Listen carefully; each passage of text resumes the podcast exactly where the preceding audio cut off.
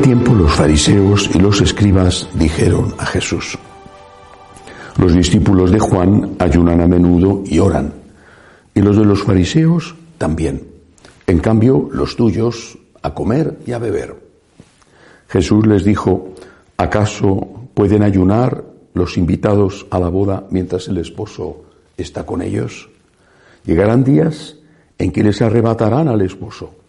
Entonces también ayunarán. Les dijo también una parábola. Nadie recorta una pieza de un manto nuevo para ponérsela a un manto viejo, porque si lo hace, el nuevo se rompe y al viejo no le cuadra la pieza del nuevo. Nadie echa vino nuevo en odres viejos, porque si lo hace, el vino nuevo reventará los sobres y se derramará, y los odres se estropearán. A vino nuevo, odres nuevos. Nadie que cate vino añejo quiere del nuevo, pues dice, el añejo es mejor. Palabra del Señor. Gloria a ti, Señor Jesús. A vino nuevo, odres nuevos. ¿Cuál es el vino nuevo que trae Jesús, el vino nuevo del Evangelio? Lo que Jesús nos enseña, basado, apoyado en el vino viejo del Antiguo Testamento y corregido, purificado por él, son, en esencia, tres cosas. Dogma, moral y espiritualidad. Dogma. En esencia, por supuesto, muchas más cosas, pero en esencia, la Santísima Trinidad. Ya creían los judíos en la existencia de Dios, en único Dios, un solo Dios. Ahora nos enseña que existe el Espíritu Santo y que Él mismo, Jesús, es Dios. Tres personas, un solo Dios verdadero. Y luego, por supuesto, muchas más cosas. Por ejemplo, la presencia real en la Eucaristía. Bueno. Moral. Los judíos tenían una moral, y una moral bastante buena, meticulosa incluso, casuística. Eh, si tuviera que definir eh, una frase que resumiera la moral judía, sería la que usó el propio Cristo. No le hagas a tu prójimo lo que no te gustaría que te hicieran a ti. Una moral marcada por el no. No mates, no robes, no mientas, no hagas el mal. Nuestro Señor cambia la moral sin suprimir eso. Del no hagas el mal pasa a debes hacer el bien. Del no pasa al sí.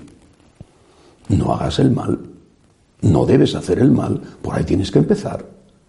Pero luego no te quedes ahí. Porque tú no has robado.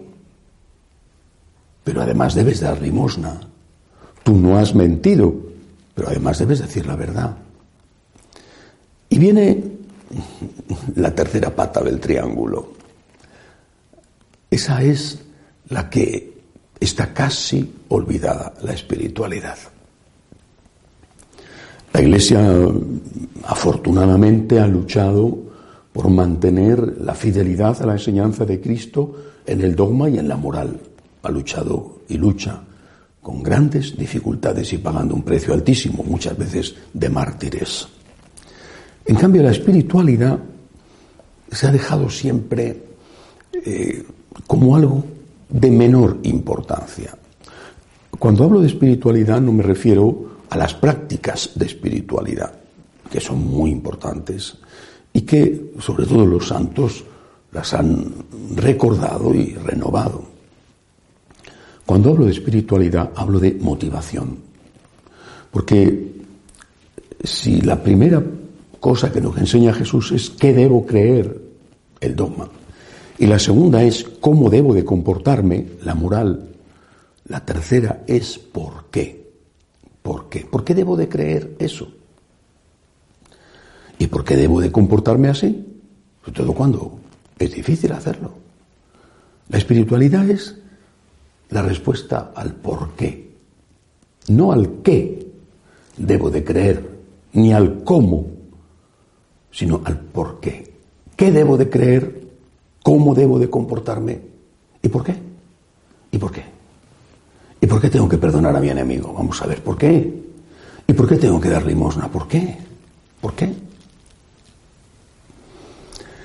Ese es el vino nuevo completo. El vino nuevo es también el dogma y la moral de Jesús. Pero el vino nuevo completo incluye la espiritualidad, el por qué. ¿Por qué tengo yo que cumplir con mis obligaciones cuando otros no lo hacen? ¿Por qué tengo que luchar por ser fiel a mis votos? ¿Por qué tengo yo que ponerme en el lugar del otro? ¿Por qué? ¿Por qué? No digo que no hubiera en el Antiguo Testamento y en las otras religiones una espiritualidad, es decir, una respuesta al por qué. También en el Antiguo Testamento y en las otras religiones hay un dogma y hay una moral. Cristo no inventa la moral, hay una moral natural puesta por el Creador en el corazón del hombre. Cristo completa y perfecciona la moral existente. Como he comentado, del no pasa al sí. ¿Y cuál es la espiritualidad? Es decir, la motivación, el por qué tengo que hacer las cosas, que ya existía. Miedo, miedo, interés. Son dos fuerzas poderosísimas, poderosísimas, porque son instintivas, puestas por Dios, por tanto buenas, creadas por Dios, por lo tanto buenas, poderosísimas. Miedo. Miedo miedo en la tierra, el incumplimiento de las leyes que pueden suponerte la cárcel, el deshonor. Y para los que tenemos fe, miedo al infierno. Y hacemos bien en tener miedo al infierno. Repito, son fuerzas poderosas creadas, puestas por Dios en el corazón del hombre. Interés. El hombre siempre se ha sentido pequeño, siempre, ante la grandeza de la creación. Qué poca cosa un salmo dice que es el hombre para que te fijes en él, el ser humano para darle poder. Dios es el grande, el rico, el poderoso, el creador. Yo soy la criatura pequeña, insignificante. Un virus acaba contigo. Acudo a Dios en busca de ayuda. Señor, socórreme, ayúdame. Esto es bueno. Esta petición es buena, porque el hombre reconoce su pequeñez, su debilidad, reconoce que Dios es más grande que él. Pero eso ya estaba. Y no solo en el Antiguo Testamento. Eso ya estaba en el conjunto de las religiones, de una manera o de otra. Miedo e interés. Los sacrificios que se hacían en los templos paganos tenían ese objetivo. Propiciar a Dios en una empresa, la que fuera, antes de meterse en una en un viaje por barco le ofrecían un sacrificio a Poseidón, por ejemplo. Bueno, muy bien. El, dios Poseidón, el dios griego, Neptuno, el dios romano. Bueno, muy bien. ¿Y qué? ¿Con eso es suficiente? ¿Cuál es el vino nuevo? El amor, el agradecimiento. ¿Había amor en aquellos adoradores de, Venus o de Afrodita, según si era romana o griega. Había amor en, los que acudían al templo de Artemisa, famoso templo de Artemisa en Éfeso. Había amor en los que acudían a honrar a Zeus o a Júpiter. Había interés y había mucho miedo.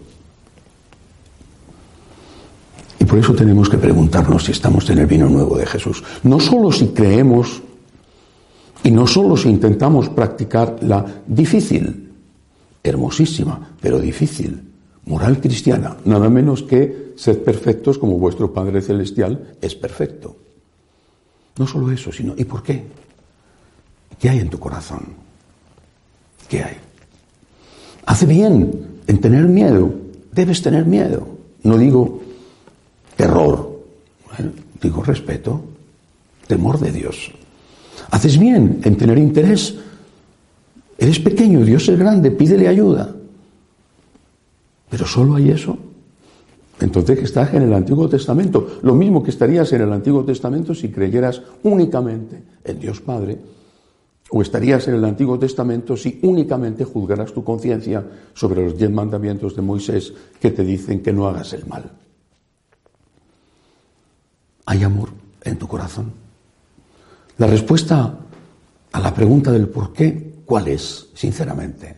¿Por miedo? ¿Por interés? ¿O la respuesta es, gracias Señor? Gracias Señor.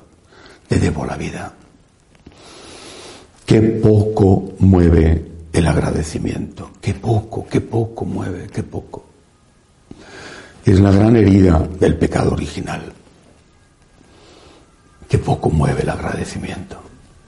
Pero tenemos que entrar por esa puerta, porque esa es la plenitud de la espiritualidad. Por ti, Jesús, por agradecimiento a ti, Jesús, por ti. Y debería de ser en cada católico más poderosa esta fuerza, esta motivación, que la del miedo y la del interés. El miedo y el interés tendrían que ser el fondo del cuadro. Y lo que se ve, lo que llama la atención, no es un fondo oscuro. Eso sirve de contraste.